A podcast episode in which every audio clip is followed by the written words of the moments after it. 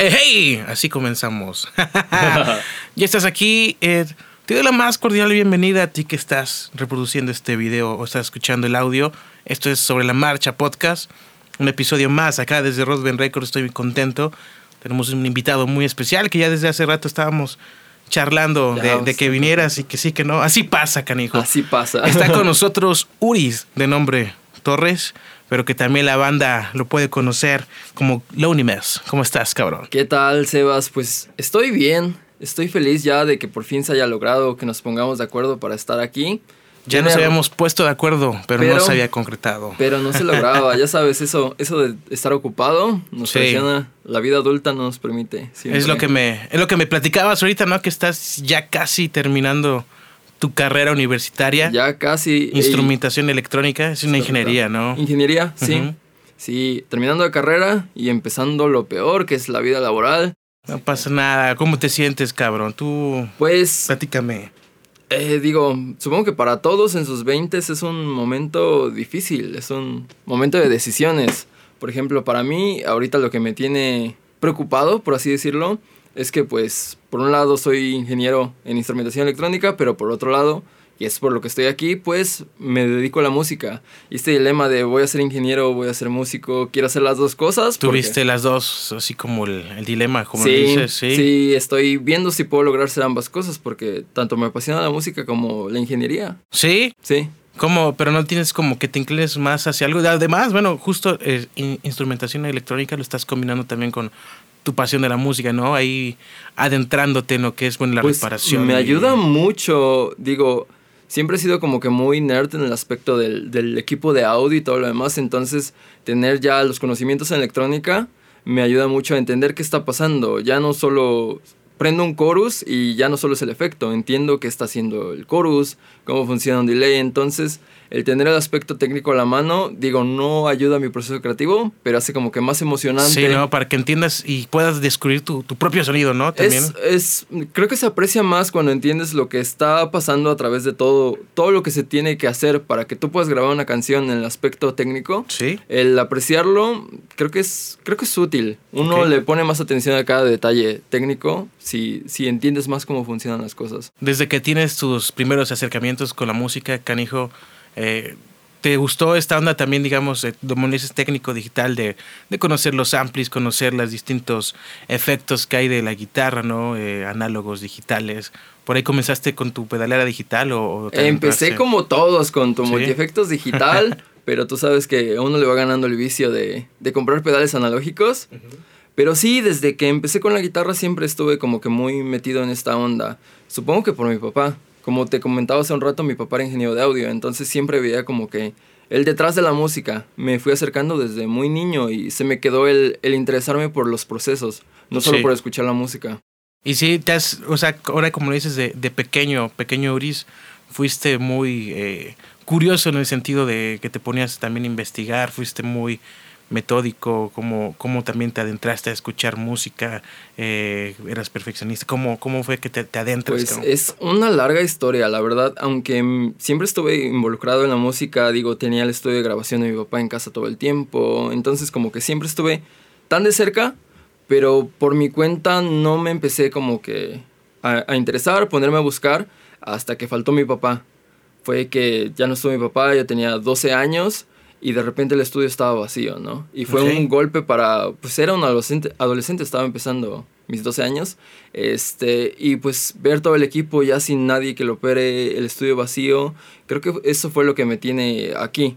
el hecho de, de, querer tomar el lugar de mi papá y seguir haciendo lo que él hacía es, hay, digamos que me, me abrí para, para aprender, digamos, pero también siempre fue como que una manera de acercarme a él. Sí, no, continuar el camino y como le dices, compartir que eso también que fue pues un gusto, una pasión para tu padre, que fue su carrera, que también tú le continúes sus pasos, está chingón. Y cómo fue también pues para ti, ¿no? Adentrarte con, con todo ese equipo que pues que dejó para ti como herencia, cariño. ¿Cómo fue que te pues descompusiste algo, le moviste o algo porque eras un pues, pequeño? sí, la verdad es que era, digo, la curiosidad a uno lo lleva a intentar las cosas y entre curiosidad y aprovechándome del internet, porque pues ya en estos tiempos tú ves un equipo y el manual está a la mano. Y si el manual no te cuadra, va a haber un tutorial de YouTube que te va a decir cómo prender esa madre y ponerte a grabar. Por ejemplo, a ver, dime, dime. No, no, es, este, y pues fue justamente eso. Ahora sí que a tutoriales de YouTube fui descubriendo todo, todo lo que dejó mi papá. Sí. Este, y cuando me di cuenta ya el sitio era, era mi espacio. Cuando reaccioné ya pasaba yo más tiempo dentro del estudio que en mi propio cuarto y hasta la fecha sigue siendo así. El hecho de todos estos años ocupar por así decirlo, la silla de mi papá. Sí, sí, sí. Ha sido pues como que esta motivación, ¿no? El intentar llenar los zapatos de mi padre, que la verdad siempre admiré mucho su trabajo, es lo que me mantiene muy enfocado y siempre que necesito como que un levantón de ánimos de por qué estoy haciendo esto, pues tengo que recordar lo que hacía mi padre y, me pone de vuelta en el camino. Sí, qué chido, ¿no? Y tienes esa, pues ese impulso, ¿no? Me, me recordó ahorita que me platicabas, ¿viste Dragon Ball? No, o sí. Mm, bueno, a Goku cuando empuja a Gohan para matar a Cell es un ejemplo cagado. Ah, ese sí. Así, está con él, ¿no? Y pues tu padre ha estado y sigue contigo del equipo, ¿aún no mantienes o has, como todos, vas también eh, renovando, vas comprando nuevos fierros, dirían? Pues lo, lo, que más ha urgido renovar, digo, y lo que se va pasando de modo más rápido son las computadoras. Sí. Que es lo que sí ha tenido que ir cambiando, interfaces. Es lo que, digamos, por compatibilidad se va pasando, pero tú tienes un micrófono de hace 20 años y ese micrófono, si sigue jalando, sirve. Sí. Eh, uno de mis mayores tesoros es un amplificador Fender del 69 y tú sabes que esos, esos eh, fierros no pasan de moda, al contrario. Van agarrando más valor. Van agarrando. Entonces, por suerte, casi todo lo que dejó mi padre le sigo dando uso. Y pues la verdad es que mis canciones las he podido grabar gracias a eso. Qué chido, ¿eh? Que tienes pues, el recurso y la inspiración. Ahorita me platicabas también de del gusto que tenías, ¿no? Digamos, por adquirir pedales o equipo, ¿no? Para música me dices también que en el proceso, también para adentrarte con, con el equipo, pues buscabas tutoriales o leías los, instructivos. Si fuiste o al momento te consideras así clavado de que te compras un pedal, un procesador, cualquier cosa y, te clavas a leer primero el instructivo o si le vas. No como tal el instructivo. Lo que ha pasado, digo, un pedal de guitarra tiene tres perillas y no la puedes cagar, ¿no? Pero lo que luego me pasa es que si me pongo a ver los diagramas electrónicos y luego soy así de, no, pues este trae el chip tal, comparado con este otro overdrive que trae tal chip. Sí. Y me agarro platicando eso, yo bien emocionado, aunque nadie me entienda, la verdad me apasiona mucho el cómo funcionan estos, estas cosas, digo, por mi lado de ingeniero. Y pues en mi proceso como músico, el hecho de buscar nuevas texturas, también creo que es, creo que es algo que me define mucho. Soy muy técnico comparado con, con otros, digamos, músicos, productores es mitad y mitad. La letra tiene que decir algo, pero las texturas, los sonidos que busco también tienen que hablar de quién soy. Eso, justo. Y viene con nosotros Lunimes, canijo, que es el, proyecto que pues vienes presentando ahora, que como parte también de su pensamiento, su, su filosofía, es tratar de hacerlo tú solo, ¿no? Bueno, más bien hacerlo todo lo que es la producción de, de, la música, de la canción, la composición, eh, las mezclas, inclusive también la propia eh, imagen visual, ¿no? Lo que es el arte de las canciones que has, que has lanzado por ahí, Ghosting y, y Lasitud también. Lasitud, sí. Eh, es lo más reciente. ¿Cómo ha sido ese proceso, no? Yo por ahí, no sé si me recuerdas, nos conocimos por ahí en un show de, Halloween ahí con la banda Los Golden Fools. Que también, Buen show, sí. Que también pues era, es parte de, de, lo, de tu carrera, ¿no? Y tu crecimiento musical. ¿Cómo fue ese proceso? ¿Cómo fue dar ese cambio de trabajar con compañeros, con amigos, con colegas, ¿no? Ahora eh, pues donde tú pues llevas la batuta, pues ahora sí que de todo. De todo, pues te voy a ser sincero, ya que estamos aquí hablando de todo detalle, no he cambiado mucho mis maneras de trabajar y pues en Golden Fools sí, la verdad mis compañeros ayudaron un montón en sus arreglos de guitarra, líneas de bajo, la verdad es que sí, ellos le daban este toque que nos hacía Golden Fools, pero siempre, siempre he buscado más control. Mm, no por mala onda, sino porque me gusta el no solo definir tu sonido a través de tus armonías, de tus melodías, sino a través de la producción. Entonces en Golden Fools yo era el que estaba detrás de toda la producción. Okay. Entonces fue lo que, digamos que fue mi primer trabajo para, para demostrarme que podía yo producir música lista, ¿no? Para escucharse, no solo demos y maquetillas por ahí. Este, entonces sí, Golden Fools me dio esa oportunidad de, pues, de intentar producir, ¿no? Este, y es algo que le agradezco mucho a la banda. También en aquel entonces era más fácil, porque bueno, uno de mis mayores problemas es el miedo. Ya sabes, cuando uno está creando es como, mm, esto le gustará a alguien, esto no. Entonces el hecho de venir a decir, esta música la hice yo completamente, pues requiere valor pararse enfrente, digamos, de todos los que están listos para escucharte, diciendo que todo eso eres tú. Golden Fools era como que este escudo para decir, bueno, estoy produciendo esto, pero si sale terrible, pues no es Uris, no es Uris, no es eh, Lonely Mess ahora el que carga con todo el peso, digamos, del fracaso. Era una banda, entonces me servía como que para no dar la cara completamente. Ok, y ahora como has enfrentado, yo por ahí vi hace poco tuviste una presentación, un par de presentaciones has tenido ya con tu proyecto actual. Pues la verdad es que lo he estado evitando. Ok. Este, grabamos una sesión el año pasado justo que salió Ghosting pero por cuestiones de, de, tiempos, de encontrar músicos dispuestos a, digamos, a, apoyarme en este proyecto y que cumplan con las expectativas que tengo de cómo debe sonar el proyecto, lo he estado postergando. La verdad sí, sí evitaba un poquillo presentarme en vivo. Es una chinga ponerse a ensayar. Pero ahorita ya estamos ensayando, ya encontré músicos que... Eso es lo que vi que, me apoyan. Sí. la banda. Este, y pues el 29 de este mes, 29 de octubre, nos vamos a presentar por fin oficialmente. Ya será el debut. Lonely Mess, exactamente. ¿Dónde lo vas a echar? Lonely Mess. La verdad es que es algo muy casero. Es algo muy casero. Es una peda de Halloween. Siempre he sido fan de estos toquines do it yourself, siguiendo con toda mi. Entonces, con unos cuates nos juntamos, vamos a hacer una peda de Halloween. Pero van a tocar unas bandas, va a estar muy de amigos, muy personal. Ya después podrá haber un evento como que más abierto y más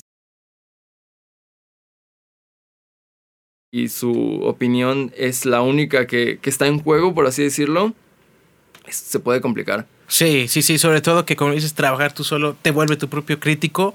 Tú, Uris, te consideras siendo tu propio crítico que eres muy fuerte, o sea, muy duro, te castigas, eres Yo siento perfeccionista o hasta en qué momento, digamos, hablando de una rola, ¿no? Eh, uno de tus últimos sencillos, diga, Lasitud ¿En qué momento dijiste ya acabó la rola, no? Por lo que escucho y me platicas, es un proceso de acá le puedo meter esto, le agrego, le quito, le como, pero ¿en qué momento dices ya, no? Hasta aquí. Pues yo creo que digo ya cuando yo creo que ya no encuentro qué más moverle. Puede ser un proceso que se extiende meses. Digo, trabajo a la par varias canciones, pero te lo dejo así. La actitud surgió como, como una idea, la maquetita, como siempre. La grabé en febrero de 2021 y se quedó ahí. Ya tenía armonía, ya tenía melodía, casi toda la melodía. Solo faltaba pues darle producción y, y, letra bien. Tenía una letra por ahí, ¿no? Y dije, no, esto no sirve para nada. La guardé casi que un año. Y en esas noches que te pones a, a escuchar tus viejos trabajos, dije, esta madre, esta madre funciona, ¿no? En aquel entonces no era la actitud, tenía otra letra. Este, y en cosa de dos días agarró la forma, más o menos la estructura que tiene ahorita, mejoré los arreglos de bajo y demás, pero pues seguía sonando cruda. Ahí sí, no trabajé solo para la actitud, eh, un amigo Braulio. Ah, sí, sí, me acuerdo, me platicó el Braulio, súper, saludo. Un saludo para Braulio, la neta, la actitud, eh, le debo mucho a Braulio, no solo porque él grabó la batería y el piano que se escucha por ahí en el coro, un, un Rhodes, sino porque me sirvió mucho su opinión este, la canción era en inglés y me dijo, Braulio, ¿por qué no lo intentas en español? Y dije, pues sí, güey, ¿por qué no lo intento en español? Este, y la verdad es que gracias a, la opinión de Braulio es que llegó a ser lo que es. Y pues sí, salió en junio, de, digamos que fue año y medio de tener en juego la canción. Como tal, el trabajo bien fueron como cuatro meses. Y en la portada de, de la actitud no tuve tanta... No me metí tanto encontré este ilustrador, es de Ciudad de México, Orey, lo encuentran, no, recuerdo bien el usuario, pero Orey, este, posteriormente van a ver más trabajos de él ya conmigo, me encantó su arte, creo que se lleva muy bien con Lonely Mess y creo que él va a llevar el arte de, lo que se viene al menos del EP de, de Lonely Mess y estoy muy feliz de trabajar con este ah, chico muy talentoso. Si han visto la portada de la actitud van a ver que la verdad es que tiene, tiene un estilo muy característico que siento que se lleva bien conmigo y es todo lo que necesito. Todo lo que necesitas. ¿Crees que ya encontraste tu sonido en este momento con, con la Unimes? Ese, pues ese proceso también de como meterte en las ondas técnicas. De, eres fan del, del chorus, de, de Del las chorus. Por ahí, ¿cómo te sientes en ese sentido? Obviamente uno no deja de crecer, de conocer cosas nuevas, pero ¿cómo te sientes con tu sonido actual? ¿Estás... Pues no estoy seguro de tener un sonido tan definido ok? y pensaba en como que definirlo más, ya sabes, definir es limitar y yo quería decir, tener un sonido que fuera esto es Loneliness, ¿no? Pero a la vez siento, ¿por qué cerrarme en un solo sonido? Si puedo tener tantas, tantas caras, por así decirlo, creo que no me gustaría quedarme con un sonido. Quiero ir creciendo, quiero ir moviéndome, quiero experimentar. Entonces creo que nunca voy a encontrar mi sonido. Siempre voy a estar ansioso por ver qué más puedo hacer. Sí. Entonces, me gusta cómo sueno ahorita, pero puedo hacer otras cosas. Mira, pues vas a estar en constante eh, búsqueda, con, Siempre buscando. buscando. Oye, Muris, el, el proyecto, canijo, eh, tenías esta rola que, pues, Lasitud que iba a estar en inglés. El. Braulio te convenció, te, te, te dio su, su consejo. La cantaste en español. Pero bueno, esto me dice, ¿tenías planeado o planeas cantar en inglés las, tus rolas? ¿Quieres hacer una mezcla? ¿O cómo, cómo Pues, va? ¿Cómo a va este saliendo? punto, a este punto lo que estoy haciendo es, a como la canción me pide, a como la canción se siente más natural, lo tomo. Inicialmente, y era algo que hacía con Golden Fools, cantaba en inglés. Ujú. No porque sintiera que, que era un mejor idioma ni nada por el estilo. No estoy peleado con el español. Eh, lo que pasaba era que me daba mucha pena escribir en español. Es más Cuando- fácil componer también, ¿no? Las melodías en inglés sal- salen pero sí también, también, pero lo que me pasaba era que sentía que cantando en español era muy abierto y siempre como que me ha dado algo de pena, me incomoda hablar de mis sentimientos. Uno se siente muy vulnerable cuando viene y saca en una canción todo lo que siente, por- porque a fin de cuentas, cantar es es decirle a los demás lo que sientes expresar. vestido en una canción. Sí. Es una manera, aunque más ligera de contarlo, pero más expresiva. Digamos que no te, no te pones tan vulnerable, pero expresas más. Entonces lo que me pasaba era que yo empezaba a cantar en español y me sentía tan abierto, tan vulnerable, que me incomodaba, me daba pena pararme enfrente de la gente a cantar en- así. Entonces me refugiaba en el inglés. Como que ya no era Uris contando su vida, ya era este personaje en inglés y era más cómodo pero pues me he ido, me he ido convenciendo, he ido in- intentando más poder abrirme y está bien ser vulnerable, ¿no? Sí, claro que sí. Es parte del músico y es algo que envidio de, de otros artistas que conozco, que los veo que, que sienten tanto a la manera de su performance o de cantar y son tan abiertos que lo quieres abrazar. Sí. Es muy expresivo, pero a la vez el, el ser tan expresivo te, te pone abierto frente a los demás. o sea, le estás enseñando tu corazón Te deja directamente. vulnerable, ¿no? Exactamente, entonces- Ahí tú sabes qué haces con él. Ser vulnerable no me gustaba tanto. Aún no me encanta. Pero creo que tengo que aceptar a veces abrirme si quiero hacer música. Porque a fin de cuentas hago música para contar lo que no puedo contar en palabras Exacto. normales. Sí. Y justo eso, ¿no? Eh, bébele, mi Uris. Ya con la chela, ¿no? Sí, no, pero eh, justo, ¿no? El proyecto de Lonely Mess, por ahí leía, ¿no? Que está como enfocado para, para cantar un poco de los problemas de los veinteañeros, ¿no? Lo, lo que está... ¿Cuáles, ¿Cuáles son aquellos problemas que le pueden afligir a los veinteañeros? Ah, la verdad es que cualquier cosa, creo que uno, uno se vuelve consciente de tantas cosas cuando llega a los 20. Es que estás en un cambio, ¿no? Que estás... Es el cambio más grande de la vida, creo yo. Porque vienes de, de ser.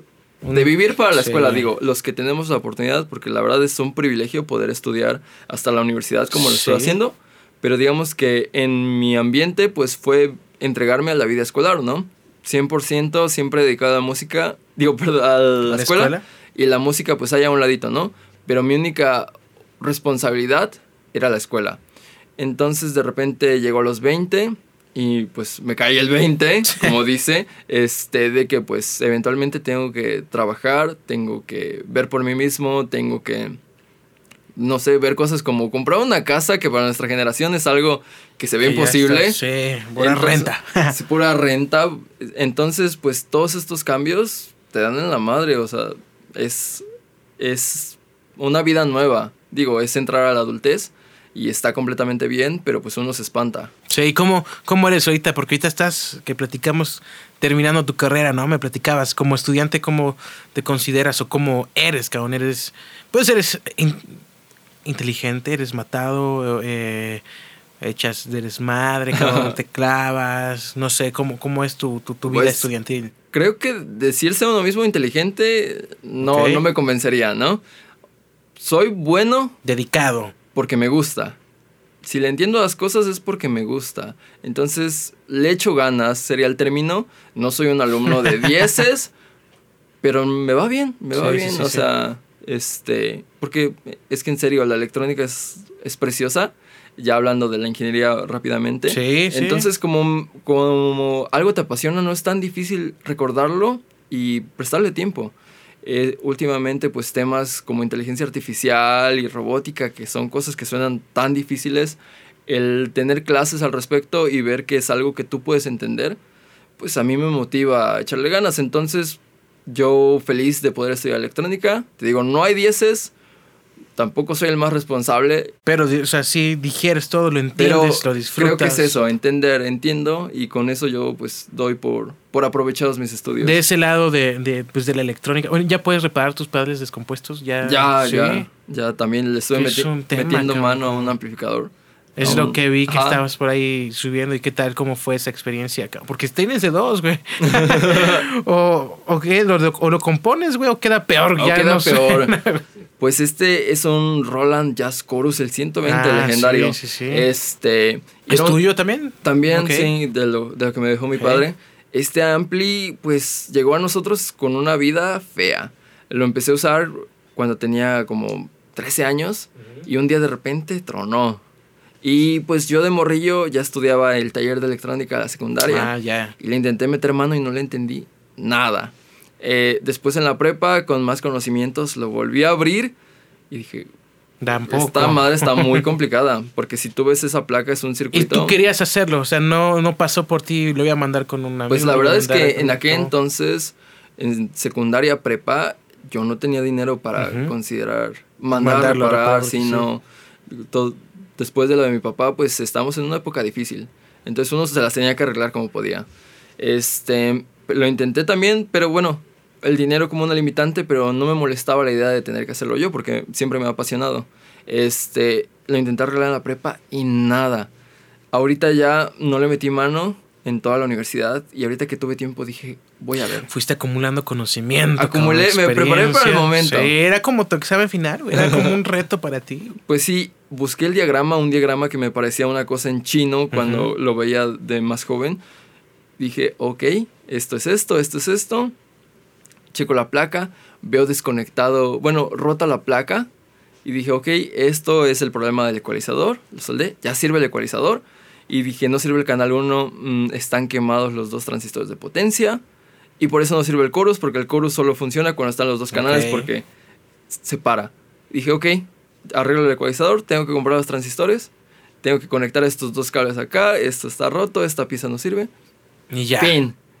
Fue cosa de, de dos días de tenerlo ahí desarmado y me impresionó pues cómo realmente se nota que he estado Estudiando y aprendiendo. Sí, y a mí me hizo sentir muy orgulloso de mí el poder ya aplicar los conocimientos de la carrera en algo que me apasiona tanto como un amplificador de, de guitarra. Sí, aparte de un amplificador que ha estado contigo, o sea, que sí tiene un valor por ahí sentimental, lo atribuyes ahí. Era, era el reto de mi juventud, echarlo Sí, a andar.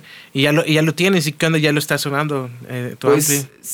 Sigo ten- teniendo de consentido a mi otro ampli, el Sí, Fender. pues el Fender, pues. Este, pero Ah, ahora en el ensayo, un, el guitarrista, Ya, un amigo. Milo, Sí. este, de Melofobia, también bandota, Ok. estuvo ahí ensayando conmigo y lo estuvo sonando y la verdad es que suena increíble, más en manos de Milo. Ahí está. Y ya se lució y ya estuve feliz de, de verlo pues andar, ¿no? Sí, pues ahí está el resultado de, de- de tu trabajo, cabrón. Y encontraste el diagrama y fue el resultado también de, pues, de tu estudio y tu preparación. Yo te digo que vi por ahí que subiste por ahí el proceso porque te sigo, ahí estamos en redes, que también es otra onda también que llegó a ti, ¿no? Lo que es, bueno, lo que lo veo, cómo fue que ocupaste esta herramienta de las, de las redes sociales, Instagram, TikTok, también para exponer tu trabajo, ¿no? Porque además de tu trabajo, veo que subes, eh, pues, reels, TikToks de, de rolitas, tutoriales, cabrón. Has tenido un, un- un crecimiento. ¿Cómo fue también desarrollar esto para tu carrera? Pues, pues yo veía como que muchos guitarristas que lograban, pues, eh, no solo guitarristas, músicos que lograban alcance y lograban oyentes, un público a través de las redes, pero yo lo veía como algo lejano. Dije, no, pues tienes que, tienes que ser bueno para esto y yo no le sé mover. Yo como señor ya, ¿no? Yo no le sé mover a las redes. Este, pero pues estaba cansado. Por un lado estaba cansado como que de andar tocando cada fin de semana y no pasar de tus 100 oyentes en Spotify. Me frustraba mucho y yo decía, pues como que las redes se ve que se puede, ¿no? Pero como que no me lo tragaba. Un día, cuando recién salieron los Reels, copia de, de, los TikToks, Sí. este, recién salieron los Reels y estábamos en pandemia yo de, de, muy joven, de mis 14, 15 años, me grababa haciendo covers y los subía a Facebook, así para mis amigos. Siempre ¿no? has tenido esa... Siempre me ha gustado como que grabar mis covers sí. porque es como que la muestra de que ya te sabes toda la canción. Okay. Tienes un video que te salió bien y ya lo tienes. Y tú puedes verte y criticarte ahí a detalle, sí. ¿no? Entonces me gustaba grabarme. Eh, lo había dejado por años y en pandemia digo, esta rola de The Strokes del último álbum me gusta mucho. Voy a grabar un cover. Y ya, pues grabé este Brooklyn Bridge to Chorus. Ajá. Este, lo grabé, lo subí. Dije, ah, 200 likes. Ese ya lo subiste a Reels. O sea, lo subí directamente. Ajá, fue mi, mi primer, tu primer reel. Dije, 200 likes, pues no está terrible, ¿no? Yo todavía como que, pues mi cuenta tenía 400 seguidores de Instagram, amigos. Dije, 200 likes y llegó gente que no conocía.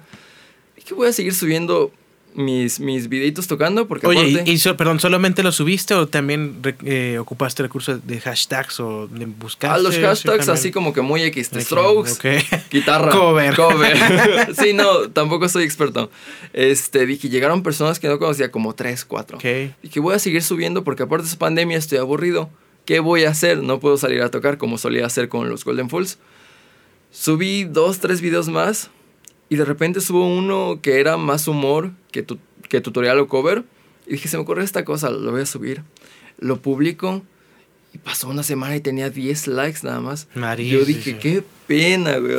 Voy a borrar esto porque definitivamente esto no jala, ¿no? Dije, no, no hay manera de que, de que esto le vaya a gustar a alguien. Pero dije, lo borro mañana porque ya eran como las 2 de la mañana y ese video no tenía alcance. 10 likes. Dije, lo borro mañana. Y de repente voló. No sé en qué momento del día empezaron a llegar unos likes por ahí. Uh -huh. Y cuando me di cuenta eran las 10 de la noche, yo estaba jugando, porque juego muchos videojuegos, okay. estaba jugando Apex y empiezo a ver la pantalla de mi celular, prender, prender, prender. Y cuando terminé así como que la partida vi que había subido como 100 likes, ¿no? Ah, sí. Sigo jugando, dije 100 likes, tampoco es nada de otro mundo. Sigo jugando y cuando terminé mi sesión de juego eso ya tenía mil likes. De ese mismo. De ese mismo, del que tenía 10 likes Ajá. y yo lo iba a borrar, de repente creció. Dije, pues qué raro, ¿no? Dije, pero pues, lo acepto, ¿no? Lo pero, tomo. Pero qué chido. Este, y pues te lo dejo así. Al día siguiente subió otros 2000. Al tercer día subió otros 4000. Ah, su, ah. Y de repente, cuando reaccioné en una semana, el video ya tenía 15000 likes. Órale. Y dije, esto se puede. O sea, creo que no, no tienes que tener nada del otro mundo para poder usar las redes a tu favor. Y ahí fue cuando dije, puedo hacer esto y, y lo voy a intentar, ¿no? Este, me puse a subir videos y pues sí, siguieron los de 200, 300 likes. Y de repente viene esta racha y ya como que tengo más constancia y empiezo a ver resultados, ¿no? Uh -huh. Este, seguían siendo tutoriales de canciones de otras bandas, este, o cosillas así. No era como tal mi trabajo, pero dije, pues estoy teniendo público y de repente ya me hablaban para preguntarme, oye, ¿qué opinas de esta guitarra? Me la compraré. Ah, sí. Hasta que un, un vato me dice, me compré la Mustang que tú usas porque me gustó mucho. Órale. Y como que de repente me estaban prestando atención, les interesaba lo que yo hacía y se sintió increíble que, pues que te demostraran que lo que haces, que, que yo suelo menospreciar tanto, podía ser motivación para otras personas. Ok. Eso fue lo que me hizo seguir y pues de repente entre los tutoriales empecé a subir cosas de mi propia música y les gustó. Y me, me, cambió totalmente la percepción de mí mismo y de mi música. Sí. Porque dije, hay personas por ahí en el mundo a las que les gusta lo que yo hago. Y sabiendo eso uno le echa ganas, la verdad. Sí, y es sí. lo que me ha tenido hasta el día de hoy intentando pues sacar mi música y demás, porque yo ya había renunciado Eso a... te sirvió como una, un fue, empuje ajá, también. fue el empuje, dije, sí se puede, solo es cosa de, de intentarlo, porque yo ya como que me había resignado a la idea de que no, pues nunca voy a ser alguien que pueda vivir de la música, porque para eso necesitas un público Sí. grande. Y pues ya estás ahí creando. ¿A qué te refieres con, con que me menospreciabas o menosprecias? Ah, yo siempre he sentido que soy así como que un guitarrista X por ahí. Ok, ah, ok. Eso es algo que creo que es un problema muy grande que tengo. Em, suelo, suelo menospreciar lo que hago. Este, y aunque los demás me lo digan, como que no me tomo con tanta seriedad. Este, y eso me ha limitado mucho. También, este, algo que me, me pasaba era que sentía que yo tenía que tener como que una manera de validar lo que sabía. Ok. Decía, no, yo no soy guitarrista porque no tengo estudios de guitarrista, porque todo lo que yo sé de todos los instrumentos y de producción y demás es aprendido por, como mismo, pude. Claro. Entonces yo sentía que yo no me podía comparar con músicos que tienen una formación profesional. Y pues hasta cierto punto sí, son dos mundos muy diferentes. Sí. Un guitarrista, yo quería estudiar en la facultad de jazz, me rechazaron. Este, Oh. Pero un guitarrista de la facultad de jazz obviamente sabe demasiado. Un músico de, de la facultad de música, un músico con formación clásica, no voy a decir que yo sé lo mismo que él. Obviamente estamos en niveles diferentes y estamos en enfoques diferentes. Y eso es algo que me ha costado entender que no tengo que ser el mejor guitarrista del mundo ni el mejor compositor para poder expresarme. Y es algo que me he ido enseñando poco a poco, Sí. que también tengo mi lugar dentro de la música. No, claro que sí. Desde el momento donde justo, ¿no? Expresas, como lo dices, a lo mejor eh, no sin exponer todo lo que sientes, ¿no? Con, con todo, pero expresas algo con tus canciones, ¿no? Con tu, con tu música, con tus letras, pues ahí estás haciendo algo. Sí, sí, ti- creo que es algo que, que voy aprendiendo y no, no digo que ya me quedó completamente claro, pero que no tienes que ser el más afinado ni el guitarrista más virtuoso para entrarle a la música. Lo único que necesitas para hacer música es querer hacer música. Sí, y, y, y con eso, meterte. con eso ya estás dentro del juego. Sí, sí, sí, mi Uris. Oye, ahorita que estábamos platicando de esta onda de, de las redes sociales, además de, pues, qué más eh, beneficio o premio, por decirlo así, que el empuje a hacer tu propia música, pero pues teniendo todos, bueno, el número de gente que, que está consiguiendo lo que subes, ¿no? ¿Qué, qué, qué beneficio crees o, o has obtenido de, de ello? ¿Has creado como también un, un fan, un fandom de, de- de banda que te sigue? Porque veo que pues te comentan, ¿no? Y están como Ujú. pendiente de lo que, lo que vas a hacer, ¿no? ¿Cómo ha sido esta interacción que me platicabas del vato que se compró su Mustang como tú, Ah, el sonido y todo, ¿no? ¿Cómo ha sido, pues esto, ¿no? Porque es nuevo para ti. Es muy nuevo. Este, pues tiene un pro enorme que es esto, ver que, que le importas a los demás, que lo que tú estás haciendo hay personas esperando escucharlo. Creo que eso es lo que me pone también a echarle ganas. Este, pues es muy, muy lindo también interactuar con estas personas. Porque hay, hay haters en internet. Sí, Muchas siempre. veces me he topado. Pero me di cuenta de que es uno de cada 100, uno de cada 200 que puede llegar ahí de, de malvibroso. Este, y algo que me da mucho miedo y me, me di cuenta de que hay más personas amables en internet de lo que esperaba. Y no sé, cualquier cosilla que te comenten ahí, ¿no? De que no, te quiero mucho, gracias por este video, oye, sube tal canción, me haría mucha ilusión. El hecho de poder tener personas ahí, aunque no conoces, pero que sabes que están, digamos, esperando algo de ti, pues es motivación. Sí. Y no me gusta esta idea de decirles fans, evito la palabra fan, porque como que esta relación de... Sí, siempre eh, también es seguidores, ¿no? También Me, me incomoda... banda que está Ajá, contigo. me incomoda verlos, este, como, pues como personas, no sé cómo decirlos, pero Sí. este trato desigual de fan, artista, no me late. Para mí, si me están comentando y cruzo palabras con ellos, para mí, pues son compas, son, Sí. son amigos. Me gusta dar ese trato, porque la verdad es que yo no merezco, merezco así que digas, soy tu fan como tal. No, o sea, yo te comparto lo que sé y estoy feliz de que te guste, pero pues el trato es directo, ¿no? Somos amigos. Te has sacado dos, tres comparates, así que platican, que se Sí, personas de, de varios lados de México y muy talentosas también. Este, luego me mandan sus rolas, porque también es, es eso, o sea, ya el, el que tu opinión le importa a alguien es algo valiosísimo, ¿no? Sí. Este, me mandan sus rolas luego. Personas, no sé, hay un compa este, de Tijuana que hace música increíble, me manda sus rolas y el poder tener esta interacción con alguien que no hubiera podido conocer o interactuar de no haber sido por todo esto, creo que es cuando te das cuenta de que pues vale la pena, ¿no? Vale Abres, la pena estar eh, ahí. Abres fronteras, rompes, Sí, canijo. sí. Y no solo músicos, también hay como que amigos por ahí, ¿no? Que pues están ahí, siempre comentan los videos y luego cruzan unos mensajes. Y pues son personas increíbles a fin de cuentas. Me gusta conocer qué clase de, de persona consumiría mi música. Y como consume la misma música que a mí me gustan la mayoría de veces, pues eso une, une a las personas, la Los, música. los Strokes son tu banda favorita. Los Strokes son mi banda favorita y mi artista, artista favorito es Mac DeMarco. Ah, Mac de Marco, muy bueno por ahí. ¿Ya tuviste la oportunidad de, de- de ver alguno de los dos en vivo? ¿Ha sido Tuve la suerte de este año verlos a los dos en el mismo concierto. Se Claro. Se, juntaron en el Foro Sol y para mí fue un sueño. Sí, Sí, es pues a los Strokes los escuchaba como desde los 12 y fue así como que cumplirle el sueño a, a mi yo, yo joven. al pequeño Uri. Igual me encanta, ¿no? Pero era algo que deseaba tanto desde, desde joven y pues Mac es algo más reciente. Pero sí, increíble el concierto, la verdad.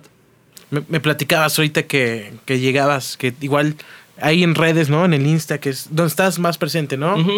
Eh, ahorita has como que pausado un poco la cuestión de pues de compartir contenido por lo mismo que estás ya casi a, a terminar tu carrera Mi carrera, sí. ahí crees que sí es como celosilla la, la, la, pues la aplicación o la misma pues algoritmo no que si dejas de subir contenido te, te, te aguantan o Es crees- terrible. Es mala. A las redes sociales les gusta que, Que estés ahí. constante porque te conviertes en un atractivo para pues para los usuarios que están, digamos, consumiendo tu contenido. A la aplicación le conviene que sea recurrente. Si tardas mucho, este, pues luego no hay tanto pedo, pero ahorita que ya he estado como que un ratillo no subo un video, no sé, este mes me desaparezco un rato, sí me castigó horrible la aplicación. te manda fila Mi de alcance, ajá, es, le dicen shadow ban. ok Este, y sí, eh, los algoritmos son terribles. sí Mm, pero pues intento que no me afecte porque realmente quienes ya están ahí por mi música, pues ahí van a estar van a estar aunque el algoritmo pues no, no tire el paro. Entonces pues no me desanima tanto, no me gusta la idea de, de cambiar mis hábitos y mi comodidad al trabajar por satisfacer una aplicación. Creo que lo hago por la gente, la aplicación es lo de menos. Obviamente si ayuda, si empeora la situación, pero pues sí, no, no voy a estar a disposición de lo que TikTok quiera. claro no y sobre todo que va a estar haciendo lo que te gusta no Sí, ¿O no, Inés? esto es algo que me, me gustaría comentar, ya que estamos pasando por ahí. sí A pesar de, de la magia que he hablado, de, de lo que me ha permitido las redes sociales, creo que también son herramientas medio, medio feitas. sí Creo que pueden ser algo dañinas y es algo que me he dado cuenta. El- la contraparte de lo bueno de tener este público es que me malacostumbré a tanta interacción. Eh, cuando me di cuenta ya estaba yo interactuando más a través de mi celular que en video que en vida real. Ajá, tenía yo más presencia en la red social que en mi propia vida. ok Este, digo, empecé en, en la, esta etapa de COVID, entonces pues obviamente no había como que mucho de estar saliendo, volado. Pero ya estábamos saliendo del COVID y me di cuenta que yo estaba más metido, más preocupado por cumplir justamente con lo que la red social pedía, que pues vivir como tal. Entonces si uno se malacostumbra, digo, tanta interacción, tanto movimiento, también es malo, hay que saber como que repartirse y es algo que pues me hizo daño hasta cierto punto el no solo intentar cubrir con hacer música desde componer, practicar mi instrumento, grabar, producir, aparte de ser mi manager de redes sociales, eh, me estaba consumiendo completamente. Entonces sí estoy ahorita como que un poquillo más ausente por, el, por acabar mi carrera, pero también... te ha apoyado eso no te ayudó también como Ajá. Sí, sí, pero también como que me estoy dando chance, ¿no? De, de usar mi tiempo para hacer mi música y vivir un poquillo más fuera de las redes, porque sí, llegó un tiempo en el que como que le prestaba mucha atención a que los números subieran, a tener interacción, que me estaba descuidando en otros aspectos. No, pues qué bueno que por algo pasa, ¿no? Y ya estás casi a ser un egresado, graduado, ingeniero. ¿Qué es lo que viene, no? Por ahí el 29 me platicabas que viene el show ahí como debut. Viene el show, Ajá. sí, entre compas, pero el 29 de disfraces. A nadie ¿De qué le- te vas a disfrazar? ¿Se puede saber? Igual ya No para, para esta fecha ya está. No ya sé. estuvo. La verdad es que a este punto no he decidido mi disfraz, me estresa mucho, he estado viendo muchas opciones, pero no, no decido, es, es... Soy muy indeciso, eso es algo también que me define mucho. Mm, Entonces mi disfraz lo está pagando completamente. Lo estás. lo- ah, ok. Estás por ahí. No, no, no hay una, alguna idea por ahí que, Tengo muchas bueno, ideas, pero no voy a decir que voy a hacer tal cosa y Porque ese día llego con- salgas de otra. Y por ahí, por ahí, por ejemplo, en, en tu proyecto, ¿cómo te ves proyectado? ¿A dónde te gustaría llegar, canijo? En un corto plazo, mediano plazo, ¿dónde te Pues, gustaría estar presentando tu La música? verdad es que el- me conformo con... Ahora sí que no, no anhelo ser un músico famoso, por así decirlo. Quiero tener el alcance suficiente para poder vivir de mi música sin tener que preocuparme, ¿no? Porque pues es una chinga tener que trabajar y tener que dedicarle tiempo a la música a la vez. Es desgastante, entonces por el bien de mi música me gustaría tener la oportunidad de tener el alcance suficiente para vivir de ello, aunque sea unos años. Este, no sé. El- me gustaría tocar la Ciudad de México, el Foro Indie Rocks o algo así. Por ahora sería como que lo que me gustaría. Este. mm, No, la verdad es que no soy exigente. Unos 50 mil oyentes en Eso, Spotify. que vaya subiendo. Lo que, ahora sí que lo necesario como para vivir cómodo, ¿no? Este alcance modesto es lo, lo que, lo que anhelo nada más. Poder vivir cómodamente de la música. La Unimes, ¿cómo podrías definirlo para ti actualmente en tu vida y como tal lo que es el proyecto engloba, más allá de un estilo musical, ¿no? Que pudieras decir, la Unimes es esto. Lonely Mess. No, pues a- algo tan complejo, no podría decirlo. Realmente Lonely Mess soy yo intentando darme un espacio para expresarme. Eso es todo. O alguien en sus 20 intentando compartir lo que siente, disfrazado de canciones, canciones movidillas por ahí, bueno, luego medio tristes, pero para poder expresarme cómodame- cómodamente. Eso es Lonely Mess. Eso, chingado. ¿Tienes alguna rola favorita de la vida que digamos, no para tu funeral, no vamos a hablar de cosas tristes, pero que dijeras que esta canción te ha acompañado pues en tu vida, que es tu canción favorita en general? No suelo ser tan. Soy indeciso, como dije. No suelo tener así canciones Quedarte. favoritas. Tengo por, por etapas de la vida, ¿no? Eh, digo, esta ahorita es mi hit. Este, obviamente hay algunas joyas que, que siempre vuelvo a ellas. Últimamente, Another One de Mac DeMarco es como Ajá. que la canción que, que siempre la pongo y digo, qué rolota. Sí. Pero no diría que es mi canción favorita de toda la vida. Tal vez todavía no la he escuchado. Ah, apenas viene, ¿no? Apenas viene. O apenas la vas a componer tú, cabrón. No, fíjate que eso es algo. Casi no escucho mi propia música. Sí. Terminas, o sea, terminas tu rola, un par de escuchas y ya lo dejas, o cómo es ahí. Ajá, termino la rola, es que como las, las trabajo tanto, llega un punto en el que ya estoy Sí. hasta la madre. Por más que las aprecié cuando las creé, llega un punto en el que si tú mismo la grabaste, la editaste, la mezclaste, la masterizaste, llega un punto en el que ya la rola te sabe amarga. este, dejo pasar un rato y ya, por ejemplo, Ghosting, que va a tener un año de que salió, pues ya este, la escucho, ¿no? Digo, ah, pues está más o menos. Yo siempre como que no amando, no amando mi trabajo, o sea, me gusta, pero no soy mi mayor fan. Este, porque pues es eso, aparte de que, de que ya se escuché mucho, te digo que es escucharme a mí mismo contar mis problemas, aunque a veces no tan serios, pero es escucharme a mí mismo quejarme, así que... Pero al final es, es, es- producto de ti, cabrón. Es, es tu Sí. música, es tú, eres tú, Uri. Soy yo y no me gusto tanto, creo. No me digas eso, cabrón. Te van un par de cachetadas. Ah, ya. Uris, pues yo creo que con esto estamos llegando al final del episodio. Te doy muchas gracias. Gracias a ti, Sebas. Por venir a Ya platicar. lo agarré como terapia, yo creo, Sí, estoy desahogando. Pues así es esto aquí. ¿Para qué me da chela? ¿Para qué me da chela? Ya estoy yo hablando de mis Mm, traumas. No, chela, no, está bien, canijo, que, que, que nos conozcamos, que platiquemos, que conozcamos la raíz de, de tu música, de lo que te inspira también, ¿no? Porque al final esto es, es parte de ti y de una u otra forma lo plasmas y se puede ver reflejado en, en, en, lo que cantas, en lo que compones, igual también lo que te mueve también para, para ser un ingeniero, que por ahí también va a ser algo chido. Por ahí tengo un par de pedales, a ver si me puedes ayudar a, sí, con gusto, con a gusto. repararlos. ya me tienen ahí. Pero gracias, canijo. Qué bueno que platicaste con nosotros. ¿Algo más que te gustaría agregar, decir, saludar? Para no, ti? pues la verdad es raro. Eh, digo, en mi proyecto como he estado muy alejado de digamos, de presentarme y compartirlo tanto. Entonces es la primera vez que hablo como tal con un medio de difusión al respecto. Ah, qué chido. Gracias por la oportunidad. Digo, es la primera vez y, y, siempre se necesita una. Y pues nada, gracias por tenerme aquí. Y en Noticias del EP, pues ya casi está la siguiente rola. Eso. Para quien le interese. Espero que para cuando salga esto ya la haya anunciado, así que ahí estaremos. Ya con más aquí. Lonely Mess. Lonely Mess, pues ahí está como te podemos encontrar en redes. De todas maneras, están aquí abajo, pero me gusta que lo digan. Güey. Ok, eh, como tal, Lonely Mess se escribe raro, pero pues es Lonely Mess. Y en Instagram es como lonelymess.wap, así como el archivo de audio. Ah, órale. Sí. ¿Ya sí. estaba el Lonely Mess antes? No se ya estaba estar. el Lonely Mess, no Te pude poner simplemente el Lonely Mess.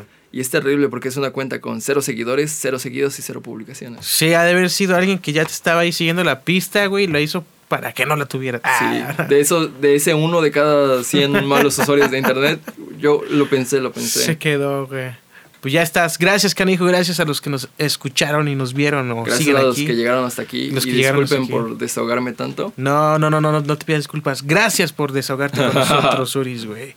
Gracias. Y pues toda la banda, Lonely Mess, Lonely Mess. aquí y gracias por vernos. Eso, Esto chingada. es sobre la marcha. Eso, ya tenemos aquí el co-host. Yo soy Sebastián de la Vega, nunca me presento, pero sí me llamo. Vámonos.